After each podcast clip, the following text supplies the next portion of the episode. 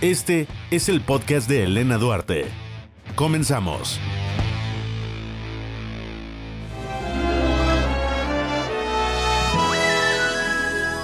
Hola Pluto, escucha el podcast de Elena. Bienvenidos a un podcast número 16.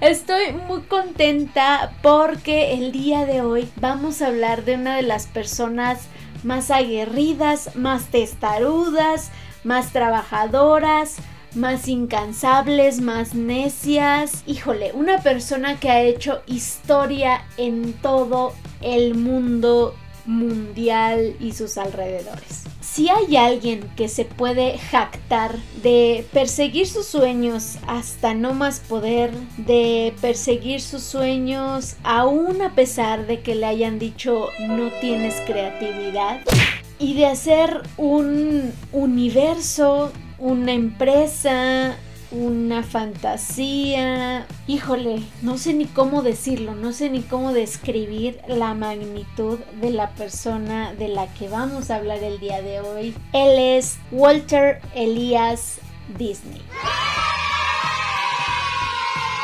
Él nace en Chicago, Illinois, en el 5 de diciembre de 1901. Es por eso que en este podcast eh, vamos a hablar de él como homenaje a lo que sería su cumpleaños. Eh, él era una persona que nació o creció en no las mejores condiciones económicas porque sus padres no tenían mucho dinero. Eh, de hecho, él y sus hermanos le ayudaban a a su padre a trabajar y aportar con ciertas cosas para la casa y con trabajo para poder pues llevarse un alimento a la boca. Su papá era granjero, Elias Disney. Walter tenía cuatro hermanos. Ellos deciden mudarse de Chicago a Marceline, Missouri, porque pues no había las condiciones de seguridad en Chicago. Entonces la familia dice, ¿saben qué? Vámonos a un lugar que esté más tranquilo, que esté más seguro para los niños y todo. Y pues Disney eh, recuerda a Marceline con mucho cariño. Él dice que vivió sus mejores años de la vida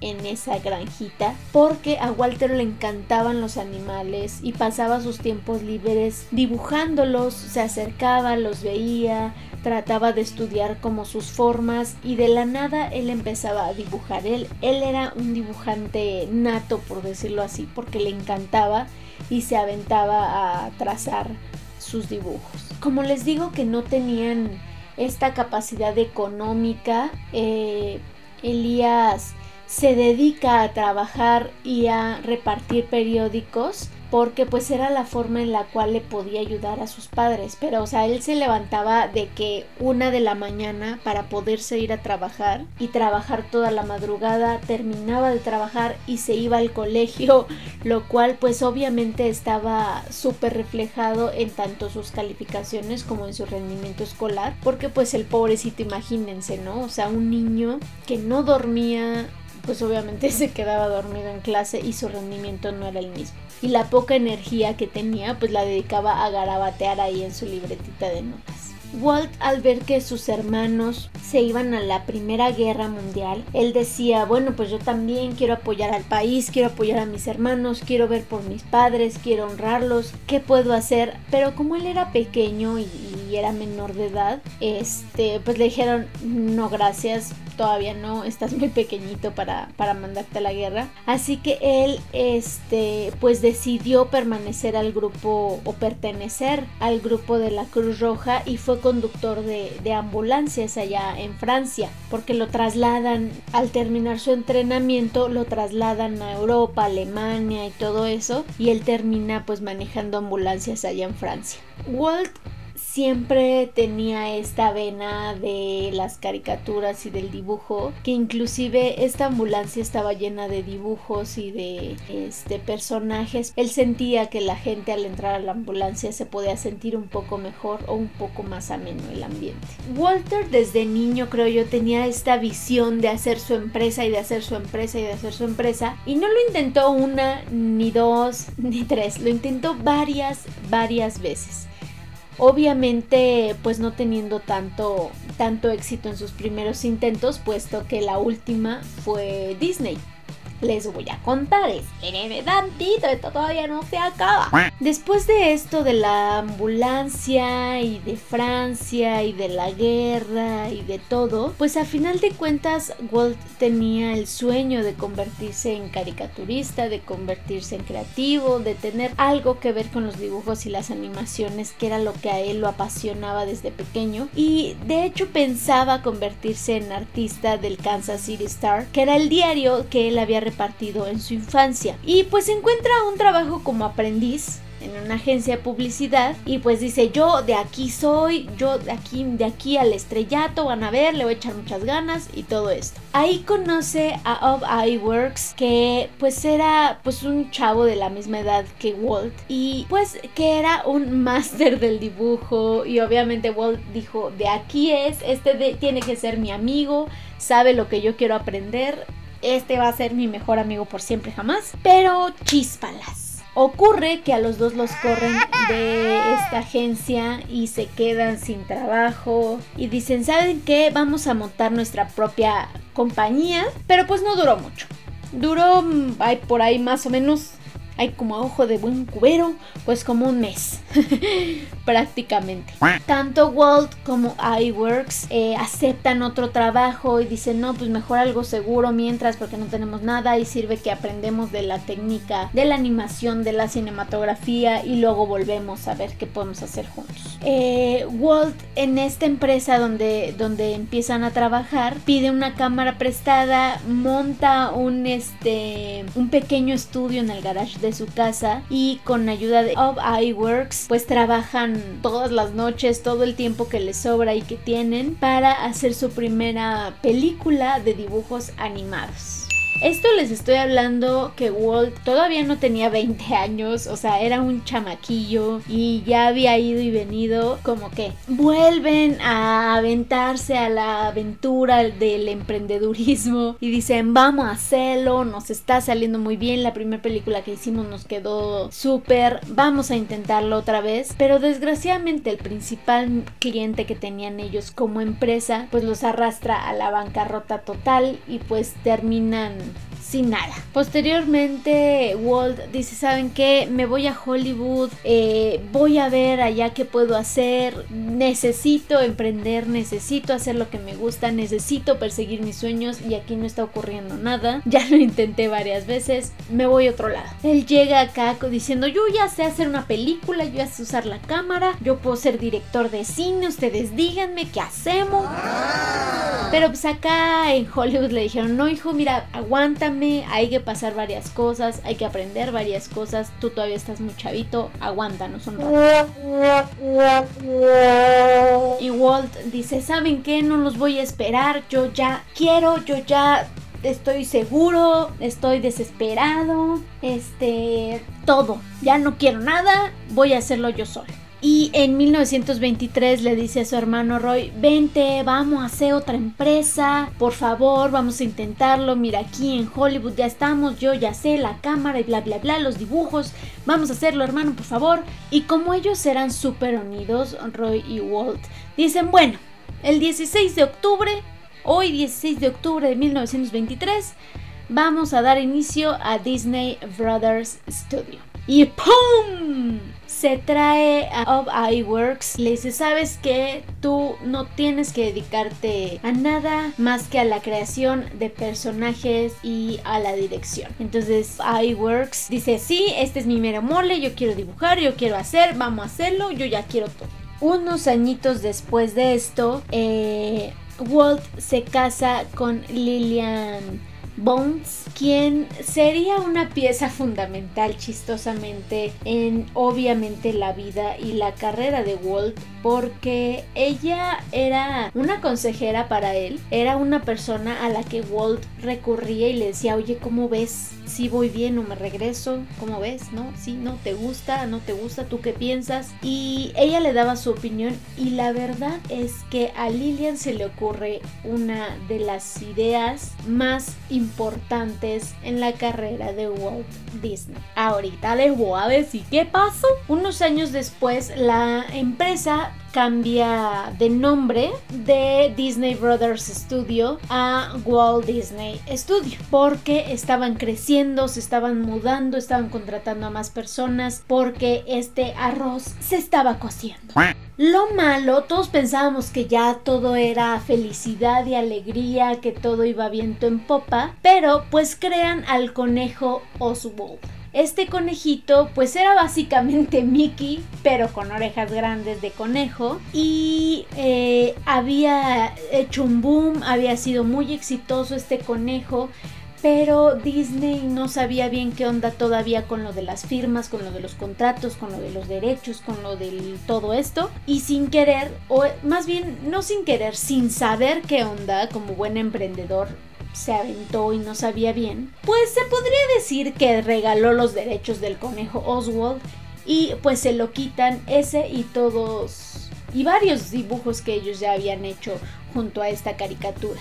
Porque el conejo ya había protagonizado varios, varios cortometrajes muy exitosos de la empresa, pero pues Walt pues casi casi lo regaló, manitos. ¿Para qué les digo otra cosa? Digamos que no sabía qué tenía que firmar y qué no tenía que firmar y en qué cosas tenía que decir esto es mío y yo lo creé y los derechos son míos. Pues bueno, viene ahí un pequeño declive. Eh, Disney dice no puede ser posible, íbamos muy bien. Viajan en tren de Hollywood a Nueva York y Walt pues empieza a crear esta idea de algún ratón, en vez de Oswald, del conejo Oswald, puso un ratón y dice, oye, le dice a su esposa, ¿cómo ves? Mira este ratoncito, muy cotorro, muy simpático, que se llame Mortimer, ¿cómo ves? ¿Te gusta? ¿No? ¿Sí? ¿No? Y la esposa le dice, no, mijita, a mí no me gusta Mortimer, no se me hace un nombre cool. A mí me gustaría que el ratón se llamara Mickey. Entonces ahí nace nuestro queridísimo y ratoncito precioso Mickey Mouse. El ilustrador original de Mickey Mouse es su amigo de muchos años iWorks entonces esta idea le encanta a Walk nace Mickey Mouse y dice saben qué vamos a hacerlo el protagonista vamos a hacerlo a él el que sea el estandarte de la empresa y empezaron ya a producir cine sonoro adelantándose muchísimo muchísimo a la época. Nadie creía que esto iba a funcionar todos dijeron, no, ¿qué le pasa a este muchacho que está haciendo? Dios mío santo, alguien deténganlo. Y pues nace esta película o este cortometraje que ustedes deben de, de recordar donde está Mickey Mouse este, con un timón y está así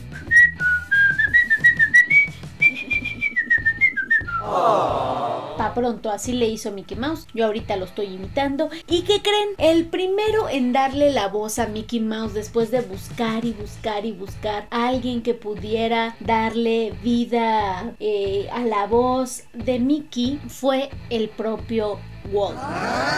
Dijo, ¿saben qué? No encuentro a nadie, nadie, no me gustan los acentos, no me gustan las voces, entonces yo voy a hacer este a Mickey y de paso a Minnie también. ¡Cómo le queda! ¡Aplausos!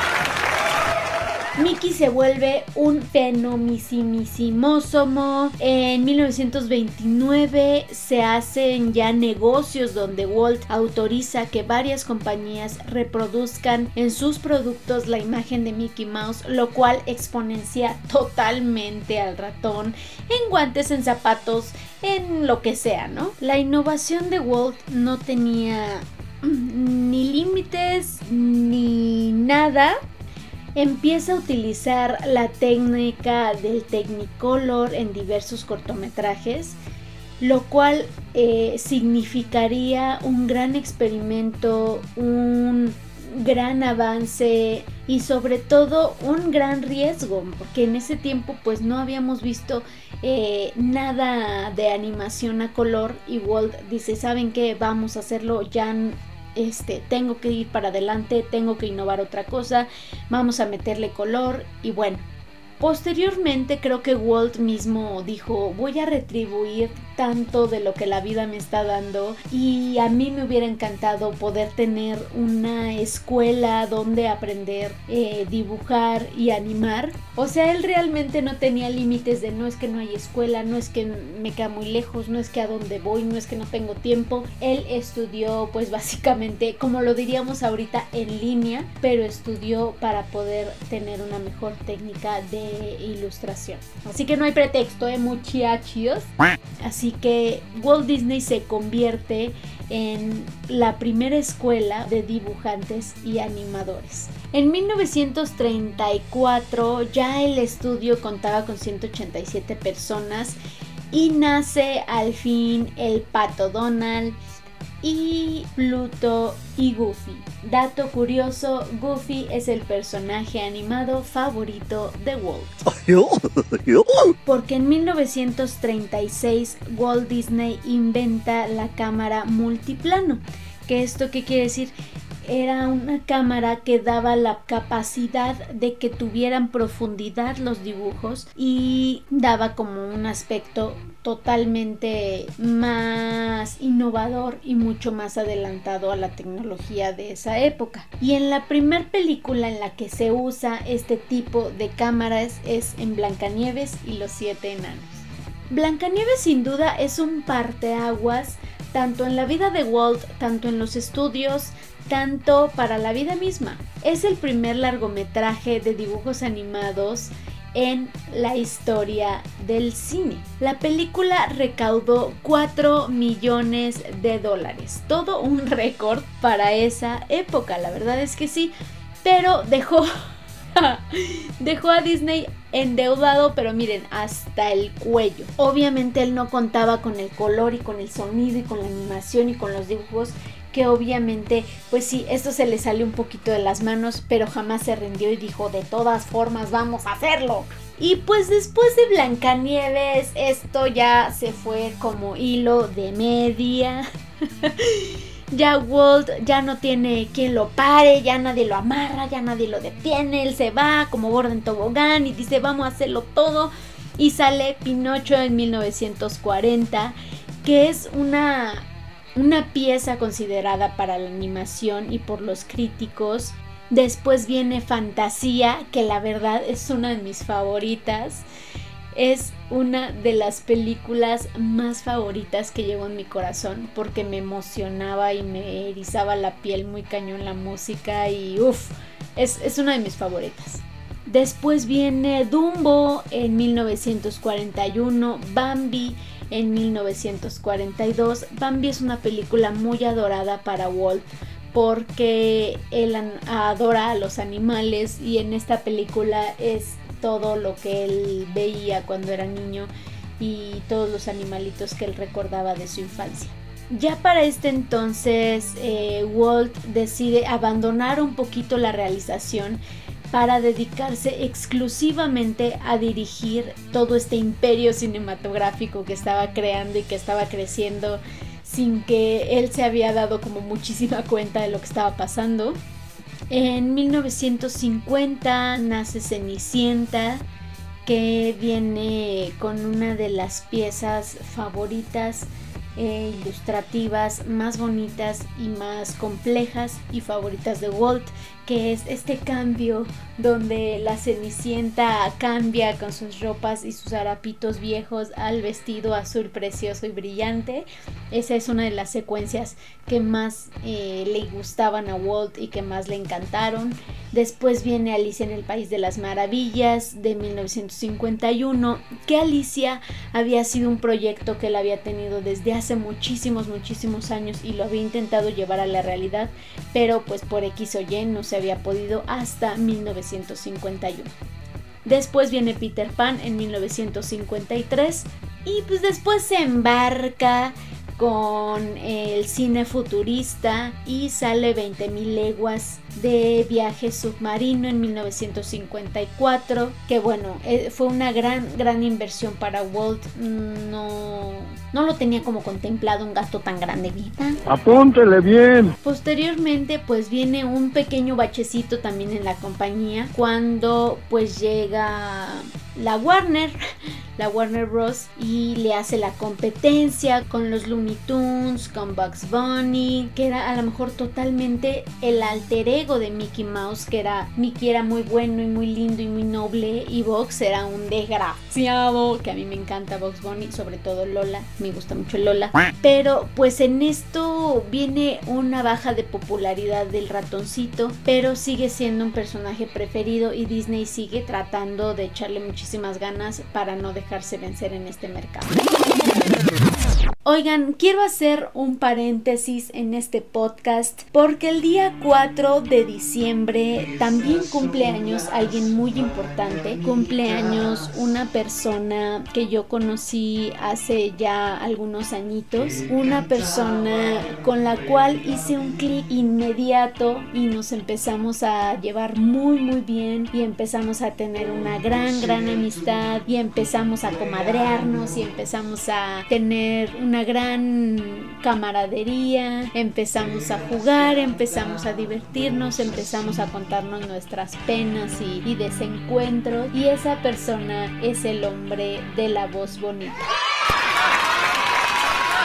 aquel que fue mi, mi caballero de honor el día de mi boda y que ha sido la persona con la que hablo yo creo que todos los días como más de dos veces este y que siempre está ahí en los momentos difíciles y que siempre está ahí en los momentos fáciles y que siempre si le digo oye me pasó esto luego luego qué pasó cómo estás qué pasó dime qué, qué necesitas y yo también así para él. Y quiero aprovechar este podcast también para felicitarlo, para darle las gracias por estar con nosotros en este podcast. Vayan y denle muchísimo amor ahí a sus redes sociales en arroba Luis porque es un tipo como muy pocos quedan y es un chavo de pues de muy bonitos sentimientos. La verdad es que tiene bonitos sentimientos aparte de la voz. Entonces vayan a arroba Luisa y déjenle ahí muchas cositas bonitas en Twitter porque se le quiere y se le quiere mucho.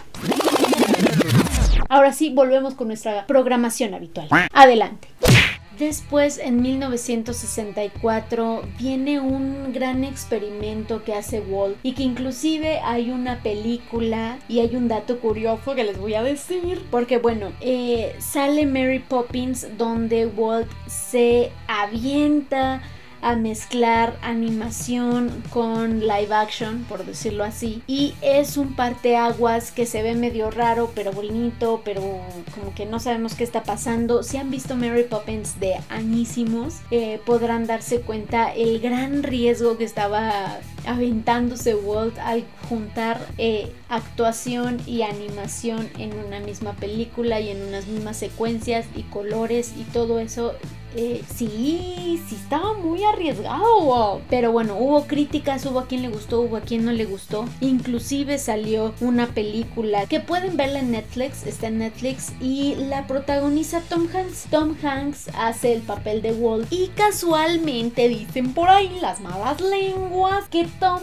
Hanks es un familiar lejano, lejano de Walt. Pero llevan un pequeño porcentaje de ADN recorriendo por sus venas igual. Entonces véanla, está padre. La verdad es que está bonita, yo ya la vi, está en Netflix. Te da una idea de un poco quién era Walt y cómo consiguió los derechos para, para Mary Poppins. Ya para este entonces Walt estaba así con su gatito blanco acariciándolo, diciendo con qué esas tenemos. Y ya Walt decía, quiero hacer otra cosa, quiero hacer otra cosa, vamos a innovar vamos a aventarnos. O sea, era un hombre arriesgadísimo y súper, súper obsesivo, compulsivo, perfeccionista, manito. Pero bueno, esto lo llevó al estrellato. Y pues él ya tenía acariciando esta, esta idea vaga, bonita, de decir, ¿saben qué? A mí me gustaría, yo quisiese, si se pudiese, construir un parque de atracciones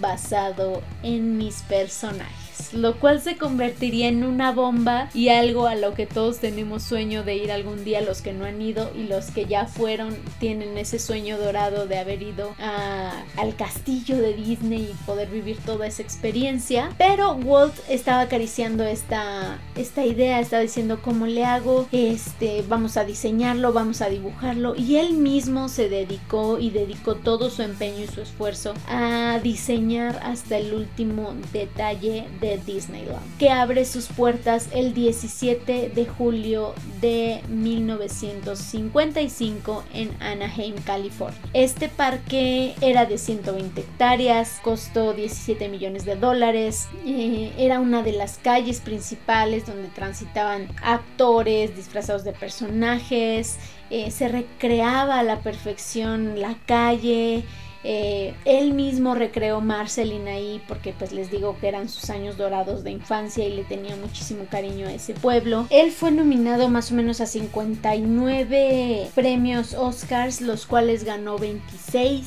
Eh, ya era multimillonario, ya tenía consolidado a sus personajes, ya tenía consolidada su empresa.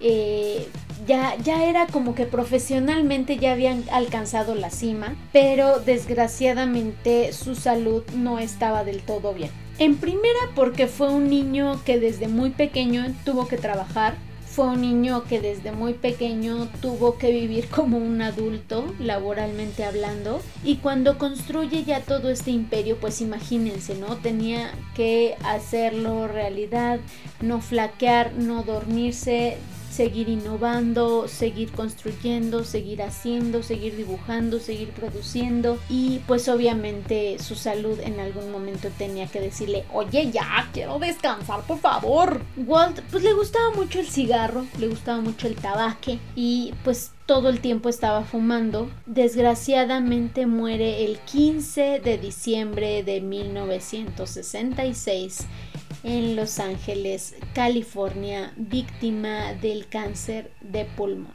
Chistosamente, él nunca vio abierto ya funcionando eh, Disneyland. Él solamente dejó como ya todo en construcción y todo realizándose porque Disneyland eh, abre sus puertas por primera vez en 1971 en Orlando, Florida y en 1983 se inaugura en Tokio. Posteriormente en 1992 se abre Euro Disney en París. Mi bella París preciosa. Él vio crecer o abrir el de Anaheim, California, pero ya posteriormente el de Orlando no lo vio concluido. Y pues sí, esta es la historia de uno de los personajes que ha aportado más a la niñez de todotes en el mundo. Todos hemos visto caricaturas, todos hemos visto las películas de princesas, todos hemos visto todo este universo de Disney, todos hemos visto a Mickey Mouse, a Minnie Mouse, al Pato a Daisy, a Goofy, a todos estos personajes. Yo la verdad es que desde muy bebé soy muy fan de Minnie Mouse. Esto fue todo por el podcast de hoy. Espero que se hayan divertido hoy en este podcast de Disney. Porque no la pasamos bien recordando las princesas y las caricaturas. Intentamos imitar a Mickey, pero ya no nos sale como antes. Muchísimas gracias por haber estado con nosotros. Este podcast número 16. Yo soy Elena Duarte. Les agradezco nuevamente que le hayan dado play a este podcast chulo, precioso. Les recuerdo que este podcast está en Spotify, está en Apple Podcast y está en YouTube. Si ustedes se suscriben o siguen alguna de estas cuentas, la misma aplicación les dice, oye manito, ¿qué crees? Ya salió el podcast de la muchacha, vételo a escuchar. Si no, pues de todas formas, Todos los viernes tenemos una cita, usted y yo, nosotros aquí en este podcast de amor. A mí me encuentran en mis redes sociales, en la página de Facebook como Elena Duarte, en Twitter como Elena Radio y en Instagram donde ahí les pongo hasta cómo estoy comiendo, qué estoy comiendo, por qué no estoy comiendo, cómo estoy adornando de la Navidad y todas esas cositas. Así que vayan y síganme por favor a las redes sociales para que podamos echar el chisme mucho gusto. También recuerden que ustedes pueden decirme lo que ustedes gusten, pueden hacerme llegar sus peticiones y todo esto para este podcast. Hoy intentamos hacerlo más largo para los que nos habían dicho, oye, es que dura bien poquito. Intentamos hacerlo más, más, este, más extenso para ustedes para que se diviertan toda una, una buena parte del día con nosotros. Muchísimas gracias. Yo soy Elena Duarte. Adiós. Este fue el podcast de Elena Duarte. Hasta la próxima.